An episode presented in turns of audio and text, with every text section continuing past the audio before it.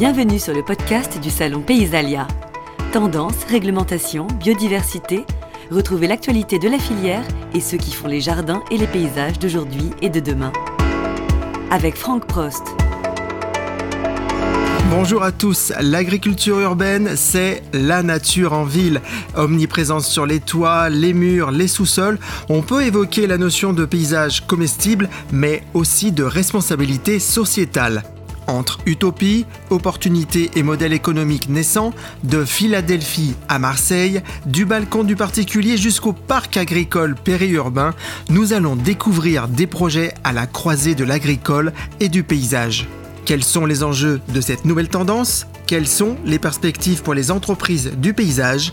Réponse au cœur du salon Paysalia. C'était lors de la conférence Quelle synergie entre l'agriculture urbaine et les métiers du paysage? Va pouvoir débuter pour cette deuxième conférence de l'après-midi sur l'espace forum, donc qui sera consacré euh, à la thématique de l'agriculture urbaine et euh, qui mettra en évidence les synergies qui peuvent exister entre euh, cette, euh, cette, activité et les métiers du paysage. Donc notre intervenant cet après-midi, je te laisserai te représenter, mais donc c'est Guillaume Morel-Chevillet qui travaille pour Astre d'Or, donc l'Institut technique de l'horticulture, et qui est du coup le spécialiste de l'Institut sur les thématiques de l'agriculture urbaine. Guillaume, c'est à toi.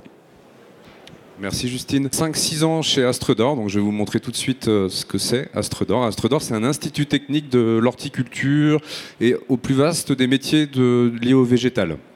Et on travaille euh, sur de l'expérimentation, euh, substrat, irrigation, plantes, euh, système de d'itinéraire de culture et on essaie d'être le plus en lien avec la filière du paysage depuis quelques mois, quelques années.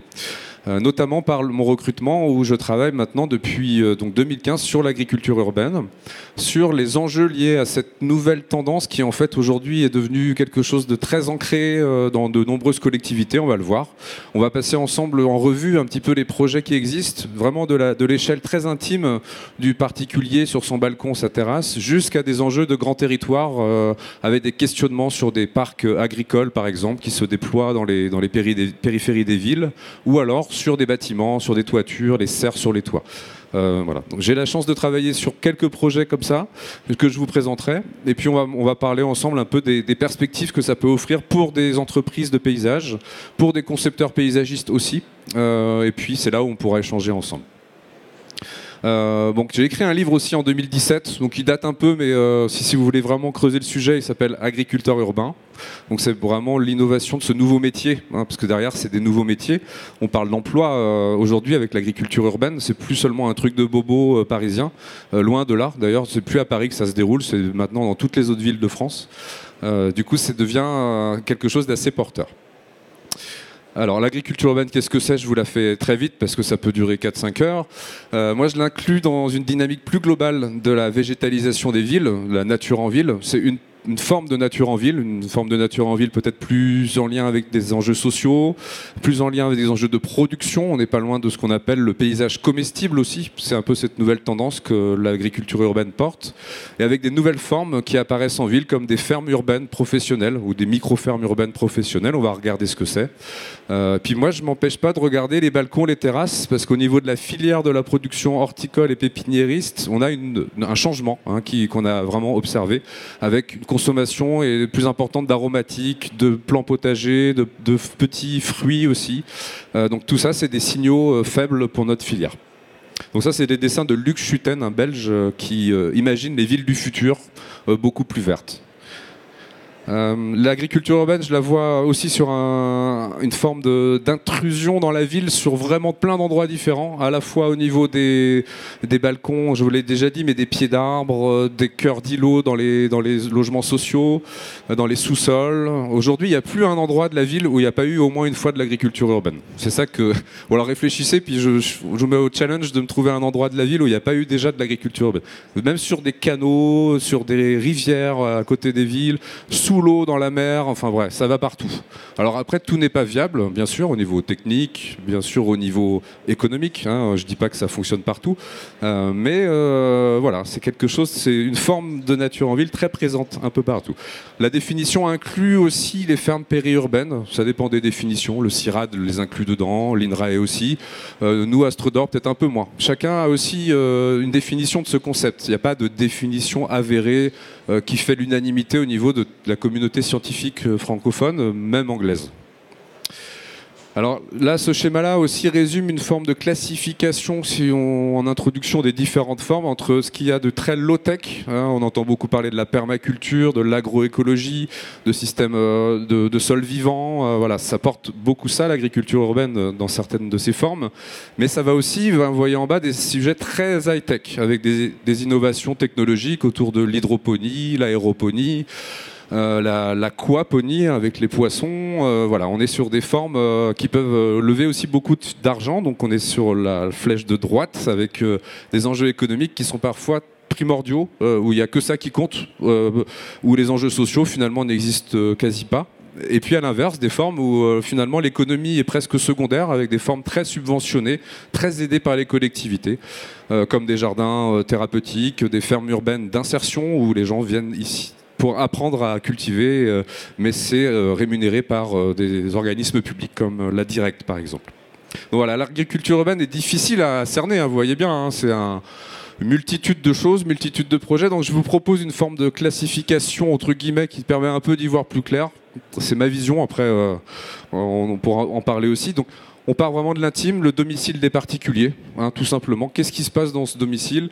Quelles sont les, tendances? On va essayer de regarder un petit peu ça rapidement. Après, euh, c'est important d'avoir en tête que l'agriculture urbaine du collectif, c'est ce qui fait l'historique de l'agriculture urbaine. C'est les jardins familiaux, les jardins partagés. Ça, c'est en plein essor. C'est aidé par le gouvernement. Il y a le plan de relance, 17 millions d'euros, juste pour les jardins collectifs. Et derrière, c'est qui? C'est des paysagistes qui vont réaliser ça. C'est des entrepreneurs euh, horticulteurs, pépiniéristes qui vont fournir des végétaux, des semences. Euh, c'est de l'agrofourniture, c'est des systèmes d'irrigation, etc. Donc, en fait, l'agriculture urbaine du collectif, elle est aussi très importante pour notre euh, filière et pour nos professionnels. Et puis les fermes urbaines professionnelles elles-mêmes, donc là on regardera un peu ce que c'est. Euh, c'est vraiment des formes très innovantes, j'allais dire utopiques. au démarrage utopique, aujourd'hui, elles trouvent une forme d'économie qui est quand même pas évidente à trouver. Hein. Ça reste assez précaire pour la plupart, mais ça fonctionne. Il y a des modèles qui marchent. Et puis à l'échelle, voilà, maintenant macro du territoire, je vous, montrerai l'exemple de l'agri-parc de Marseille sur lequel je suis en train de travailler, qui est euh, vraiment là des nouvelles formes de paysage où vraiment on met en avant l'agricole et le paysage ensemble. Donc au domicile des particuliers, on a mené plusieurs enquêtes. Euh, moi, je trouve assez intéressant la carte, les deux cartes que vous voyez à droite. Ça, c'est Marseille. Euh, vous avez compris, je suis marseillais. Euh. alors, Marseille, c'est une ville qui paraît très minérale au premier abord. Ce qui est minéral, c'est l'espace public, en fait. C'est la, nature publique, on va dire, est, peu présente. Mais par contre, dès lors qu'on s'intéresse au privé, et vous voyez, c'est la carte de droite, là, tout de suite, Marseille devient beaucoup plus verte. Et en fait, comme de d'autres villes, hein, Bordeaux, c'est la même chose. on a quasiment le même, le même modèle on a beaucoup de privés qui ont, du, qui ont de l'espace naturel, de l'espace vert chez eux, des arbres, des petits espaces de balcon, de terrasse. Euh, nous, quand on a creusé un peu ces espaces-là, on les a questionnés en 2016, on a vu que l'agriculture urbaine était présente à 89%, 87% dans des jardins urbains. Euh, presque la moitié des balcons et des terrasses en disposaient. Donc ce qu'on entendait nous à cette époque par euh, agriculture urbaine, c'était des végétaux euh, utiles de type aromatique, de type euh, comestible, petites pieds de tomates, petites fraises. Et puis on incluait aussi les végétaux pour faire des tisanes, pour faire un peu de entre guillemets pharmaceutique, mais c'était à une échelle intime. Donc vous voyez, c'est quand même quelque chose d'intéressant. Je ne vous ai pas mis les derniers chiffres France Agrimaire. France Agrimaire, c'est eux qui font tous les statistiques de notre filière, où on voit vraiment l'évolution du plan potager et du plan fruitier. Alors j'ai quand même mis des, chiffres là, vous voyez qu'avec le Covid, il s'est passé, hein, vous l'avez bien entendu aux informations, on a eu le droit d'acheter euh, des plantes, euh, notamment des plantes comestibles dans les jardineries. Euh, et là, ça a fait un essor assez important en 2020, plus 11% à l'échelle nationale sur l'achat des potagers, des plantes potagers. Donc c'est pas forcément urbain. Donc là, ces datas-là, elles sont aussi rurales. mais ça montre vraiment l'essor du particulier qui, finalement veut jardiner, veut cultiver et veut pouvoir manger finalement. Alors manger, là on l'a fait sur une étude de 2021 sur 1000 jeunes urbains, donc jeunes c'était entre 25 et 40 ans. Euh, qui vivent en ville. À 40 ans, on est déjà un peu moins jeune, c'est bientôt mon âge. Mais disons qu'on on voit que dans les 14 critères de la plante idéale, on est à la recherche de la plante idéale. Et euh, euh, le critère qui arrive en quatrième, cinquième position, c'est qu'il peut se manger. Donc c'est pas neutre pour ces urbains d'avoir une plante qui peut être utile. Ça donne lieu à des entreprises, tout ça. Euh, alors je vous la fais très courte, mais il y a toute une pléthore d'entreprises. Certaines sont présentes euh, ici à Paysalia, euh, notamment pour le marché de l'intérieur, donc produire soi-même à l'intérieur avec son petit potager. Alors, on l'a pas observé, nous, une vraie tendance très très très lourde au niveau euh, envie du consommateur pour le moment, mais ça, vient, ça vient. Euh, avec des systèmes qui sont quand même plutôt techniques, techno, mais on voit aussi apparaître des systèmes à base de substrat, de compost. Euh, alors, je les ai pas mis ici, mais, mais ils existent. Prêt à pousser se vend assez bien en fait. Ça c'est le concept de l'îlot. A priori, ils ont des bons chiffres. Et puis l'extérieur, ça nous concerne peut-être plus euh, en tant que paysagiste. On voit vraiment euh, l'essor de nouveaux, je dirais, de nouvelles gammes, de nouveaux services autour de potagers, d'animation, de conseils euh, à des particuliers. Alors celui qui marche très bien, c'est MyFood, qui propose carrément une petite serre autonome. En tout cas, ils vendent une forme d'autonomie à des particuliers. Alors c'est urbain et non urbain. Là, on n'est pas forcément dans l'agriculture intra-urbaine. J'ai mis aussi Cultures en ville, qui sont des pionniers un peu parisien de l'agriculture urbaine. Eux, c'est beaucoup de la gamme d'une très grande qualité dans, le, bois, dans l'assemblage euh, de leur mobilier, et puis des gammes de plantes bien sélectionnées. Et puis on a prêté. Alors je l'ai mis aussi tout ce qui était lié à l'informatique parce que prêter son jardin, euh, c'est quelque chose qui aujourd'hui marche très bien. C'est-à-dire les gens qui n'ont pas d'espace euh, pour jardiner en ville peuvent contacter des gens qui en ont. Et inversement, les gens qui ont de l'espace mais qui n'ont pas le temps ou pas l'énergie pour tout entretenir peuvent aussi aller. Donc c'est une grande plateforme d'échange qui marche très très bien.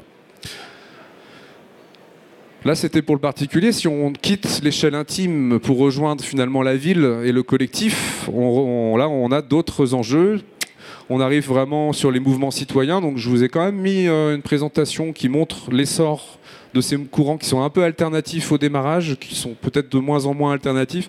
Quand je dis alternatif, c'était ce qu'on appelait la guérilla gardening, par exemple, avec des gens qui qui vraiment se battaient pour pouvoir végétaliser l'espace public, euh, même si la collectivité ne voulait pas. Alors une femme très importante s'appelle Liz Christie, qui est des années 60 dans le Bronx aux États-Unis. C'est elle qui a lancé vraiment cette dynamique-là à l'échelle euh, euh, américaine, et puis ça nous est revenu chez nous plus tard.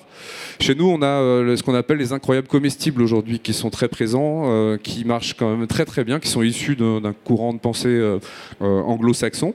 Euh, là, vous voyez une carte aussi en haut à gauche que je trouve assez marrante de Londres, où en fait c'est une carte d'open source sur les fruitiers présents dans la ville de Londres. Donc c'est des gens qui, quand ils voient un fruitier, l'indiquent et c'est une carte collaborative, ce qui permet à tout le monde d'avoir une visibilité des arbres euh, qui sont comestibles dans leur collectivité. Donc tout ça, finalement, euh, aujourd'hui, est accompagné, hein, est accompagné par les collectivités. Alors ça accompagné plus ou moins bien fait, ça dépend des, villes. Euh, Paris le fait assez bien avec son permis de végétaliser, donc dès lors qu'on veut quitter la ville et jardiner un pied d'arbre, on fait une demande officielle à la collectivité qui fournit une expertise, des substrats, de la semence, voire même des plants, et puis qui permet ensuite à tout à chacun d'aller euh, jardiner. Marseille, on a le Visa Vert, qui marche un peu moins bien pour l'instant, mais qui va être euh, est repris par la nouvelle municipalité là. Euh, l'idée, c'est que ça soit pas seulement un verrou et un blocage pour des concitoyens qui veulent jardiner l'espace public, mais plutôt quelque chose pour les aider. Euh, aujourd'hui, ce qui est important que vous reteniez, c'est que France Relance a, proposé, propose 17 millions d'euros hein, dans le cadre du plan de relance sur le développement des jardins partagés. Euh, donc c'est-à-dire des associations d'habitants qui veulent jardiner ensemble et qui finalement bah, font appel à, leur, euh, à leur département, parce que ça passe par le département, pour se financer en investissement euh, et aussi en animation et en ingénierie. Donc ça paye aussi des concepteurs paysagistes pour imaginer des jardins, ça paye des entreprises de paysage pour les réaliser et ça paye des agrofournisseurs pour tout le reste, fourniture de plantes, de substrats et, autres mobiliers. Donc c'est pas neutre finalement cette, cet accompagnement de, du gouvernement. Euh, là, je vous mets des formes innovantes que d'amis ou de gens que je connais, parce que il y, a, tout un tas de gens qui, c'est un peu, on va dire, un système racinaire tout ça. Il y a plein de gens qui font plein de choses. Euh, à, Nanterre, par exemple, il y a Vive les Grous, c'est des genres de pépinières éphémères avec les habitants qui accompagnent et qui parrainent des arbres. On a eu la même chose sur Lyon euh, avec Prenez Racine et l'artiste Thierry Boutonnier, qui avait euh, accompagné dans un quartier, je crois que c'était dans le 9e, euh, encore une fois un parrainage des arbres par les habitants pour que le projet de réhabilitation se passe le mieux possible hein, et que ce soit pas un conflit. Et puis à Marseille, on a euh, le lycée des Calanques, qui est un lycée euh, horticole, qui justement accueille aujourd'hui une ferme urbaine au sein du lycée. on a un peu la même chose à Écully, mais c'était plus historique. À Écully, ils avaient déjà un outil de production. mais du coup, là, c'est des agriculteurs urbains qui accompagnent le lycée dans le développement de ces nouvelles formes. Euh, pardon, ça c'est des nouveaux. Alors, ouais, je voulais vous montrer que ça a donné lieu aussi à des entrepreneurs derrière, hein, tout ça. Euh, alors, j'en ai cité quelques-uns. Euh, on est autour de la notion de potager expérimental, terrasse de plantes aromatiques, potager partagé pour les résidents. Voilà, tout ça a besoin d'être accompagné par des professionnels. On n'est pas toujours, si on veut une réussite du projet, il faut un animateur derrière, il faut dynamiser le collectif. Il faut aussi des savoir-faire techniques. Alors là, je montre par exemple Peace and Love qui sur des toitures aménage des micro-jardins qui sont ensuite en location. Donc c'est un modèle de location de jardin qui est un peu particulier, qui marche très bien. Et puis des grands groupes comme Mugo, Gali, que vous connaissez certainement dans le monde du paysage, qui ont déjà des, leur propre bureau d'études, leur propre filiale qui développent euh, l'agriculture urbaine. Euh, alors je ne sais plus comment s'appelle Tarvel aujourd'hui, pardon les Lyonnais, mais je sais que Tarvel était ou est euh, très intéressé par ce sujet-là aussi, avec l'Institut Vavilov, qui est notamment sur la préservation des semences anciennes. Voilà, donc des entrepreneurs paysagistes sont aussi sur ces thématiques-là. Là, on va zoomer un petit peu sur une forme un peu spécifique, c'est-à-dire les fermes urbaines professionnelles. Donc c'est un objet urbain, entre guillemets, ça c'est l'urbaniste qui parle, ou c'est une nouvelle forme de paysage euh, innovant, si, si on parle de paysagiste. Euh, on est sur des formes comme ça, là, vous voyez, là c'est une image prise à Marseille, où euh, ça fait un petit peu futuriste, on est sur des, dômes géodésiques par exemple ici, on est sur de la production de pleine terre, mais en même temps c'est de la terre rapportée, parce que sur des anciennes friches de la SNCF qui ont été avec un partenariat avec Veolia qui leur finance, qui leur ramène des substrats. C'est toujours dans des choses comme ça souvent. Hein. Les fermes urbaines, c'est rarement un seul financeur et puis ça avance tout seul. C'est souvent multifinanceur pour des fonctions à la ville rendues multifonctionnelles. C'est un peu des genres de petits couteaux suisses euh, avec des entrepreneurs euh, très motivés derrière parce qu'il faut vraiment avoir des, les reins solides au démarrage pour quand on se lance dans ces aventures-là. Il faut aimer euh, le commerce, le paysage et la nature, la gestion personnelle parce qu'il y a beaucoup de volontaires, beaucoup de stagiaires, beaucoup de monde à gérer dans une ferme urbaine. Là, vous voyez un extrait. Ça fonctionne rarement avec un seul modèle économique, c'est-à-dire seulement la vente de produits euh, de type agricole, hein, souvent c'est du maraîchage. Euh, c'est souvent avec des services annexes que ça fonctionne très bien. alors par exemple, le talus, en l'occurrence, c'est cette ferme ici, a un, budget, un fonctionnement de vente de mesclin. De, mesclin, c'est de la jeune pousse de salade qui représente 15-20% de son chiffre d'affaires. Après, ils ont une partie, je dirais, atelier pédagogique pareil, 10-15%, et l'autre moitié, la moitié, c'est l'événementiel. C'est un grand lieu de rassemblement où il se passe beaucoup de réunions, de festivités, etc. Et ça, rend service à la ville, hein, clairement, parce que la ville de Marseille avait besoin de ce type d'espace, avait pas forcément les moyens de se le payer, comme pas mal de collectivités aujourd'hui. Et du coup, bah, c'est un foncier qui est mis à disposition et, euh, de ces jeunes entrepreneurs et qui permet finalement de réactiver un territoire et de proposer de la nature en ville. C'est ouvert à tous, pour le coup, donc il n'y a pas de ségrégation par le prix, ce qui peut être une des critiques qu'on peut faire euh, des fermes urbaines, notamment celle sur où on a des environnements peut-être euh, pour une certaine population, mais tout le monde ne peut pas y accéder, donc c'est pas toujours parfait. Hein. Mais on essaye de trouver des, articulations. Euh, là, je vais vous montrer une petite vidéo d'une de mes fermes coup de cœur que j'avais croisée à Philadelphie. Cette ferme urbaine qui est un petit peu euh, unique, mais en fait pas de moins en moins, parce qu'elle était unique parce qu'elle n'était pas seulement maraîchère comme beaucoup d'entre elles.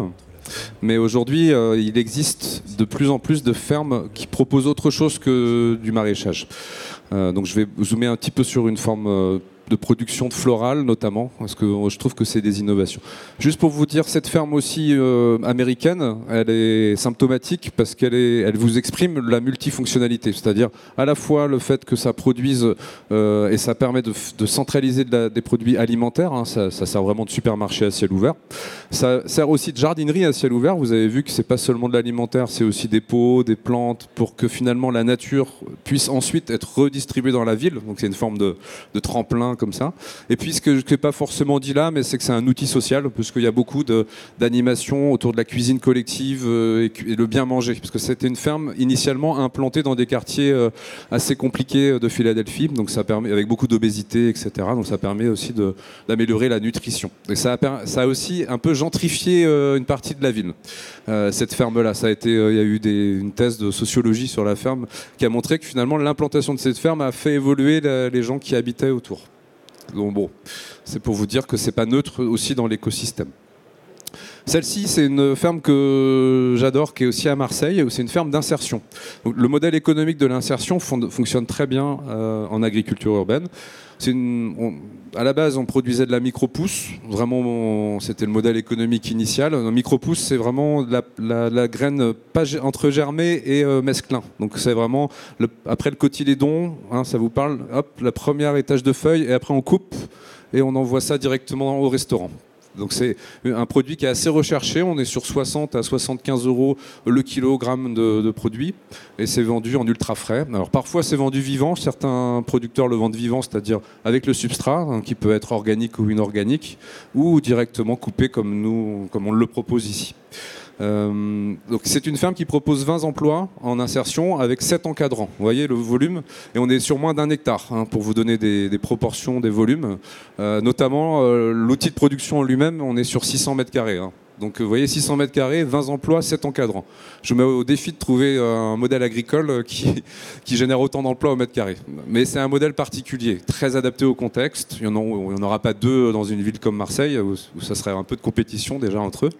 Et puis euh, c'est adapté à un modèle d'insertion, donc c'est des gens, euh, c'est un financement euh, lié à l'insertion. Il y a une activité de paysage qui grimpe très fort parce qu'il y a une demande aussi très importante de végétaliser euh, les abords de, lycées, de collèges, des, bouts, des reliquats d'espace public que la collectivité ne sait pas forcément faire parce qu'elle n'a pas les moyens, que les paysagistes, ça les intéresse pas parce qu'il faut faire de l'animation derrière, il faut, euh, faut faire des, ateliers spécifiques et qu'en fait ce genre d'outil euh, est déjà équipé pour ça en interne, c'est-à-dire les encadrants, ils ont déjà l'habitude d'encadrer du monde, de faire de l'animation, c'est pas un bouleversement majeur dans la structure de la ferme. Euh, mais ça peut être intéressant pour des entrepreneurs paysagistes de s'intéresser à ça, à l'animation et comment finalement on, encadre des écoliers, des, personnes en difficulté autour de l'acte de jardiner, pas forcément pour produire beaucoup, hein, mais euh, au moins pour avoir des plantes qui soient viables et un jardin qui soit pérenne. Les toitures, je, passe un peu des choses du coq à l'âne, mais c'est lié. Hein. Les toitures, c'est aussi des réceptacles et des socles à l'agriculture urbaine, notamment des formes euh, professionnelles. Là, je vous mets quelques exemples de, nouveaux dynamismes des collectivités autour de ces toitures. Hein. Vous êtes au courant, euh, je pense, de Paris, euh, peut-être avec la démarche pariculteur. Je ne sais pas si ça vous parle, on en est à la saison 4 aujourd'hui. Euh, en fait, ils mettent à disposition du foncier sous forme de toiture principalement, foncier public beaucoup au démarrage, de plus en plus du foncier privé, donc des hôtels, des restaurants, etc. Et ils, attendent que des entrepreneurs, donc des agriculteurs urbains, répondent avec un modèle économique viable derrière. Hein. donc ça fonctionne un peu comme ça.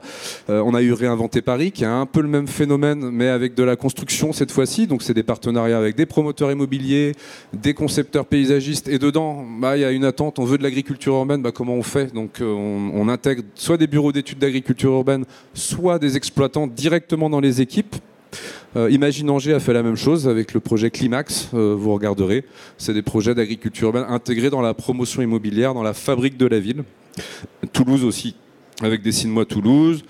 Euh, là, je vous montre quelques photos de projets qui sont sortis de terre, là notamment en bas à gauche, c'est celui de Tours avec les jardins perchés. Là, c'est avec un, bailleur social qui souhaitait intégrer de l'agriculture urbaine au sein de sa nouvelle construction.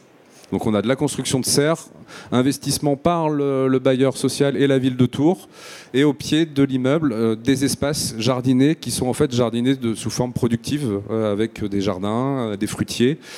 La complexité de ce type de nouveau projet, c'est comment les habitants sont intégrés dans tout ça, les nuisances que ça peut engendrer et la perception habitante. Et il n'y a pas encore de résultats euh, viables. hein. Il y, a des- il y a une thèse en cours là-dessus d'ailleurs, et c'est encore en réflexion. hein. C'est des outils un peu nouveaux pilotes, mais qui existent. hein. Le jardin perché, ça a maintenant deux ans. Euh, celui qui pose beaucoup de questions, euh, en plus et en moins, c'est en la, tour de Romainville, donc la cité maraîchère de Romainville. Là, on, parle d'investissement public de 4 millions d'euros euh, pour des productions euh, verticales, mais qui utilisent de la lumière naturelle avec des substrats. On n'est pas avec de l'hydroponie. Et c'est un outil euh, qui sert la collectivité. Le discours de la maire, parce que maintenant ça a changé, c'est un monsieur, mais avant c'était une dame, qui disait finalement, est-ce que vous connaissez une bibliothèque ou une piscine qui soit rentable? Non, une bibliothèque, c'est pas fait pour être rentable, c'est fait pour rendre service à la collectivité. Et c'est l'argument, entre guillemets, hein, qu'elle utilisait pour qu'elle utilise toujours pour cette tour et ces cités maraîchères. Donc c'est un outil public euh, qui sert à la sensibilisation des habitants euh, au bien manger, à la production alimentaire, euh, au végétal. Et puis en haut, là, vous une photo prise à Tokyo, parce qu'il y a aussi, euh, là je l'ai pas trop développé ça, mais une volonté des, des, entreprises aussi de, végétaliser leurs bureaux. Alors avec le Covid, ça a peut-être changé, mais c'était de végétaliser de manière comestible les bureaux. Il y a une, micro-tendance avec quelques entreprises qui sont là-dessus. Donc là, c'était des, pieds de tomates dans des bureaux euh, à Tokyo, euh, l'entreprise de Passona. Voilà, c- juste un schéma pour vous dire que finalement sur toiture, il n'y a plus de limites aujourd'hui techniques. hein. même une, toiture avec une portance très faible, inférieure à 100 km, donc on est sur des toitures de type euh, de grande distribution par exemple, ou même une toiture comme celle-ci. Euh, ouais, on pourrait sur une toiture comme celle-ci euh, intégrer des projets d'agriculture urbaine ou végétalisée en tout cas. On sait le faire techniquement avec, vous voyez, les différentes épaisseurs de substrat nécessaires, et puis sans substrat quand finalement on a vraiment très peu de portance. Alors, ça, ça donne lieu à des modèles économiques sur toiture qui sont plus ou moins équilibrés, pas faciles à trouver et très contextuels. C'est-à-dire, euh, le copier-coller euh, est pas forcément la meilleure des choses à faire en agriculture urbaine pour le moment en tout cas. Les réplications fonctionnent assez mal. Il vaut mieux à chaque fois c'est de la haute couture quand même ou de la l'acupuncture urbaine pour certains autres. Euh, Il y a eu des fiascos. hein. Nous on a pas mal documenté le, le cas des urban farmers de la haie où il y a eu un gros investissement, 2,5 millions d'euros d'investissement dans une grande serre sur les toits de 1500 mètres carrés de surface avec de la production aquaponique juste en dessous, donc des poissons juste en dessous et production de tomates et de salades juste à côté. Euh, fiasco, euh. Euh, je vous laisserai lire le- l'article si vous voulez. On le développe bien, on explique pourquoi. Ça arrive, euh, forcément. il y a un risque dans, ces- dans cet univers-là de se planter. Euh, Même si c'était des Suisses avec un truc très robuste, des pilotes avant, fait à Zurich et tout ça, mais en fait, euh, ils, l'ont développé à La Haye en Hollande et ça, ça a foiré.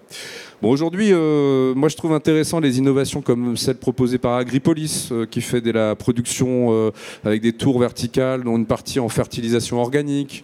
On a la ferme urbaine florale qui produit de la fleur, la fleur coupée aussi, et qui re-questionne finalement aussi la filière de fleurs coupées par son acte de production ultra locale.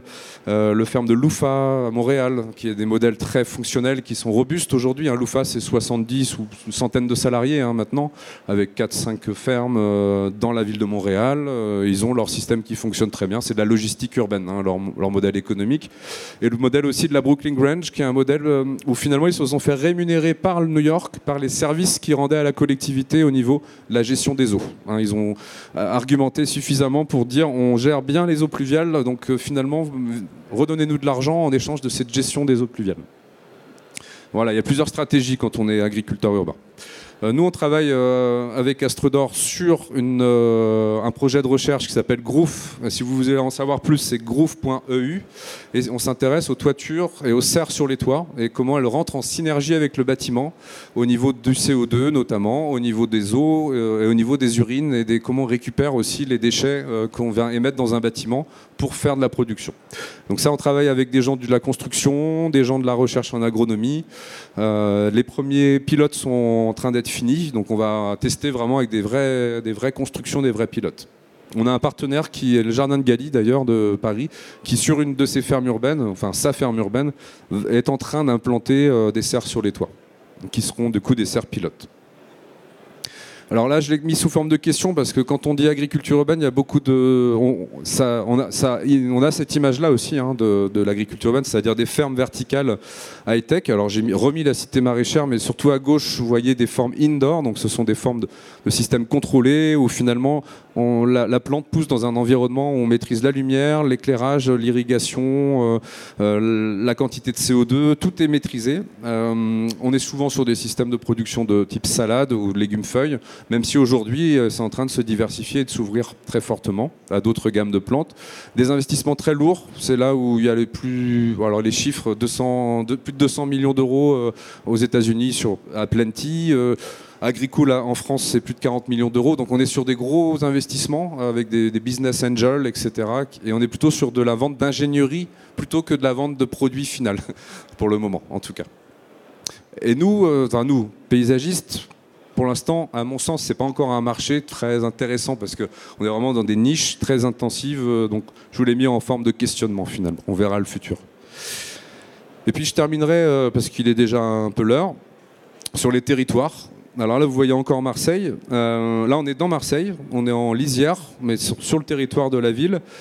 À la base, tout ce que vous voyez de, vert devait être urbanisé. En fait, c'était un grand espace de la ville qui devait être construit.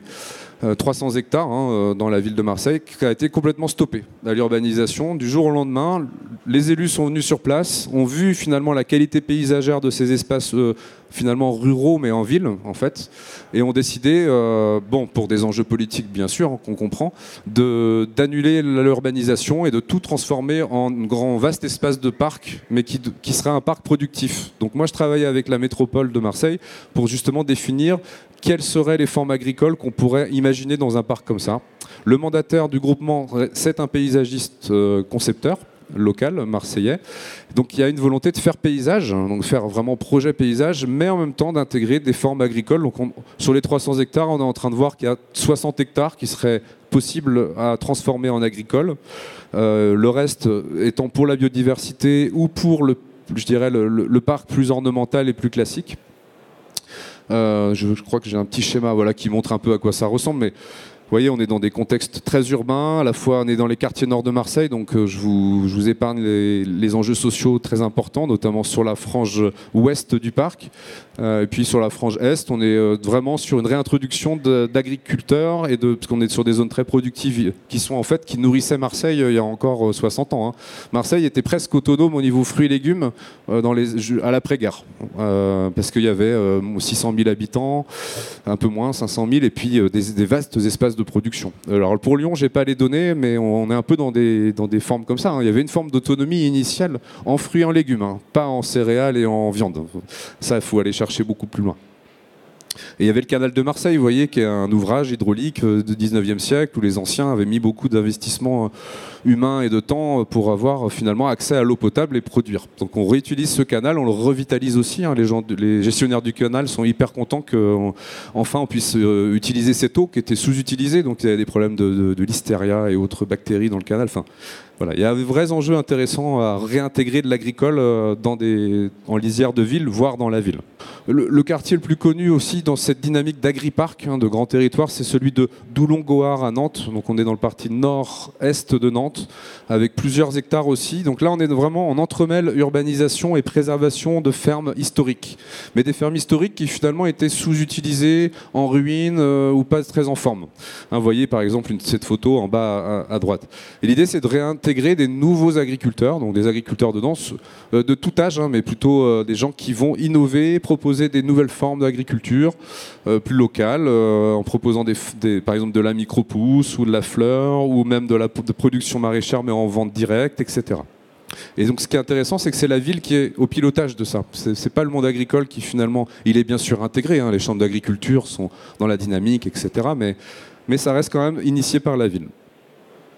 Puis là, je vous mets encore un exemple euh, de ces territoires-là à Angers, où ça représente des fonciers très importants. Donc on est, vous voyez, euh, dans le, Var, à côté de Cannes, euh, enfin de Saint-Tropez, où a des gros problématiques d'inondation sur des petits ruisseaux.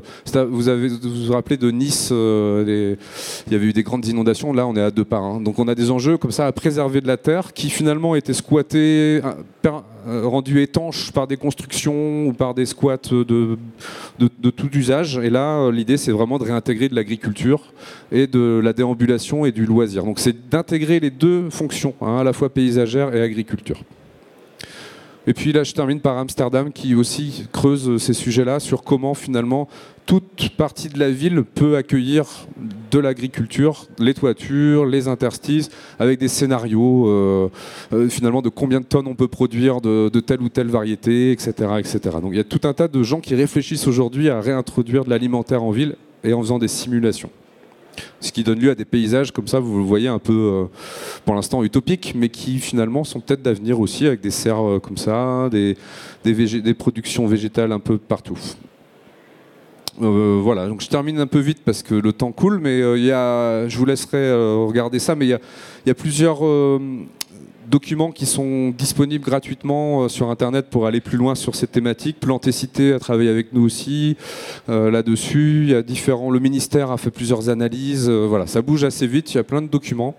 Euh, et puis pour vous dire aussi que mon institut, on vient de lancer un, bureau d'expertise à destination plutôt des collectivités, euh, des aménageurs, pour les aider à mieux dimensionner leurs projets.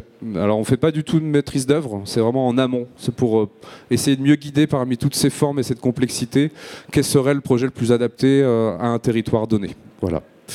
Donc je vous laisse là-dessus et puis n'hésitez pas si vous avez des questions. Bonjour, Laurent Miguet du, journal le Moniteur.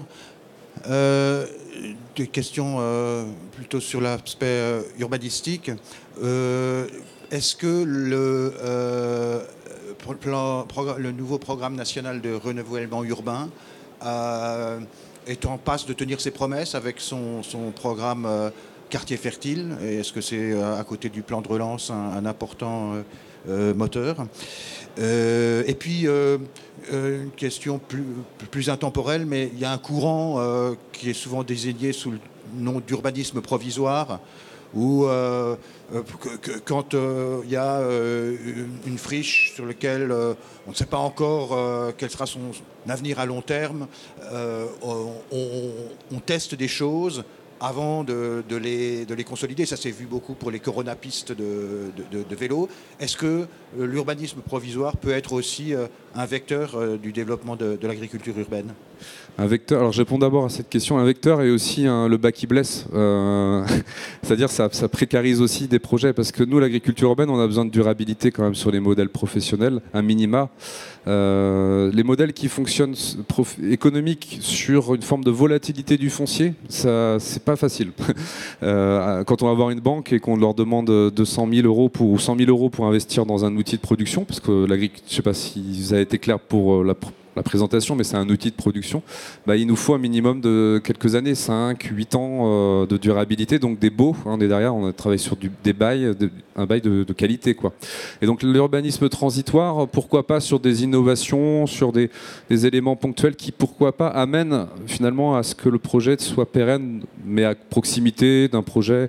Alors ici à Lyon, il y a Ma Ville Verte euh, qui, a, ce projet-là concret euh, à Confluence, où ils ont finalement un bout de foncier qui leur est attribué, ils mettent en culture, ils expérimentent hors sol, hein, forcément, ils vont pas s'implanter en pleine terre, sachant que deux ans plus tard, il faut qu'ils partent. Euh, donc ils, sont hors sol, mais avec des substrats.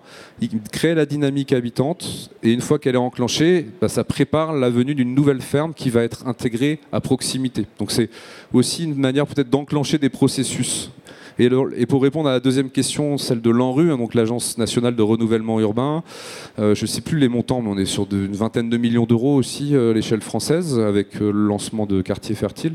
C'est ça, hein, ouais, Et moi, on, fait partie du, jury hein, de, de l'ANRU. Il y a des projets qui sont très solides parce que c'est des acteurs qui connaissent le contexte, qui viennent, qui, qui, étaient déjà là en fait, et que l'ANRU a fait que émerger et a fait que consolider un, dynamisme social déjà présent. Les projets les plus complexes sont ceux qui viennent de l'extérieur où on crée ex nihilo des, des choses qui sont pas forcément très durables.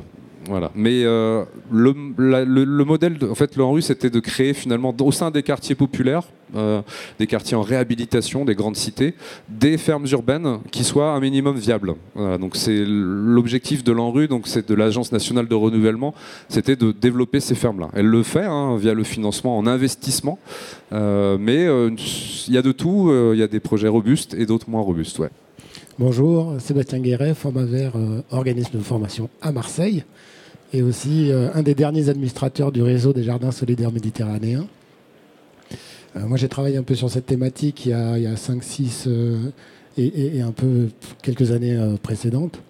Deux questions par rapport à, ce que vous dites. La première, c'est de savoir quel est le lien aujourd'hui entre ce qu'on pourrait après appeler ces agriculteurs urbains et l'agriculteur traditionnel qui a du foncier, qui a du terrain. Parce que je me souviens qu'il y a 5-6 ans encore à Marseille, justement, quand on était autour de la table, euh, ils nous prenaient un peu pour des doudingues ou des bitniks. Alors que pour nous, il y, avait, il y avait quand même des enjeux, justement, notamment sociaux, économiques, qui étaient intéressants et écologiques à, visiter. Donc aujourd'hui, est-ce que ça a évolué? Est-ce qu'il y a une, articulation qui est en train de se faire, justement, avec ce monde agricole? D'une part. La deuxième question, c'est euh, en termes de débouchés, justement, pour ces, expériences, pour ces, euh, nouveaux projets d'agriculture. Euh, ça a souvent été initié par une forme d'élite, les restaurants notamment. Hein. Les restaurateurs étaient un grand débouché, je pense au Bigoud, par exemple, ou aux paysans urbains, justement, au début. Et voilà. Et est-ce qu'aujourd'hui, il y a d'autres débouchés qui sont en train de se dessiner, et notamment par rapport à la population locale? Ok. La première question de lien avec l'agriculture plus classique. Euh, alors, je vous ai pas parlé d'un organisme qu'il faut que je vous en parle. Il s'appelle l'AFOP, euh, que j'ai cofondé avec quatre autres personnes. C'est l'Association française d'agriculture urbaine professionnelle, donc AFAUP. Euh, donc si vous voulez creuser aussi, donc ça fédère des agriculteurs urbains professionnels. Aujourd'hui, il y a plus d'une centaine de structures qui sont adhérentes, ça représente environ 600 emplois et plusieurs hectares, etc., etc. Donc la FOP, son job, c'est principal aujourd'hui, c'est de faire du lien avec le ministère de l'Agriculture, avec les JA, donc les jeunes agriculteurs, parce qu'il y a un enjeu fondamental, c'est de retrouver des, jeunes dans les, fermes aujourd'hui.